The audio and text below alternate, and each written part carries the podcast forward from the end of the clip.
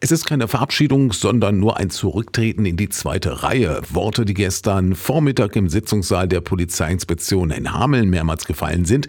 Christian Jan Pabel war 42 Jahre lang der Leiter der Außenstelle des Weißen Rings für Hameln-Pyrmont. Gestern hat er im Rahmen einer Feierstunde das Amt an seine Nachfolgerin Isabel Ringe, Rinne abgegeben. Der 77-jährige, nun ehemalige Außenstellenleiter möchte als Mitarbeiter aber weiterhin beim gemeinnützigen Verein mitwirken, vor allem im Bereich der Präventionsarbeit. Der Weiße Ring ist die deutschlandweit größte Hilfsorganisation für Kriminalitätsopfer. Sie unterstützt die Opfer und setzt sich außerdem für Kriminalitätsvorbeugung ein. Wenn alle die Verbrecher jagen, wer bleibt dann beim Opfer, heißt es in der Eröffnungsrede des Landesvorsitzenden des Weißen Rings, Steffen Hörning. Genau hier liege laut ihm die Aufgabe des Weißen Rings.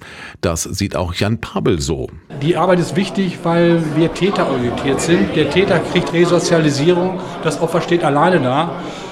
Deshalb ist Opferarbeit so wichtig und muss auch durchgeführt werden. Viele der Redner, darunter auch Hamelns Oberbürgermeister Claudio Griese, Bundestagsabgeordneter Johannes Schraps und Leiter der Polizeiinspektion Matthias Kinzel, danken Jan Pabel für seine jahrelange Arbeit und zeigten ihre Wertschätzung.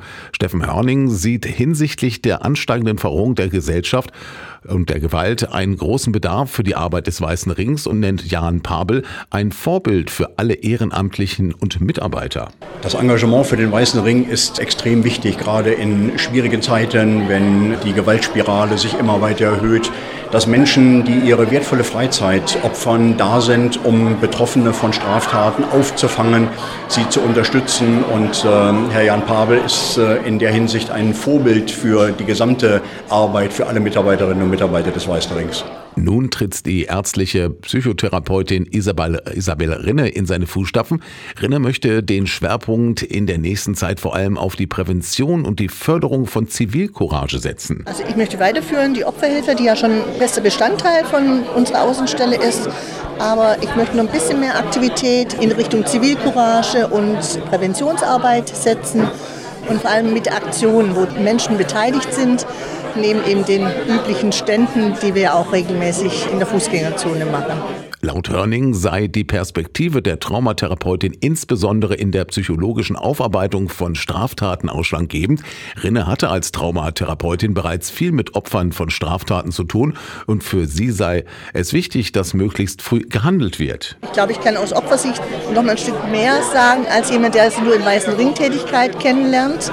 Und mir ist schon wichtig, auch als Traumatherapeutin tatsächlich früher anzusetzen. Ja, wenn die schon in Therapie müssen, ist ja schon leider ganz viel passiert und auch Schlimmes passiert.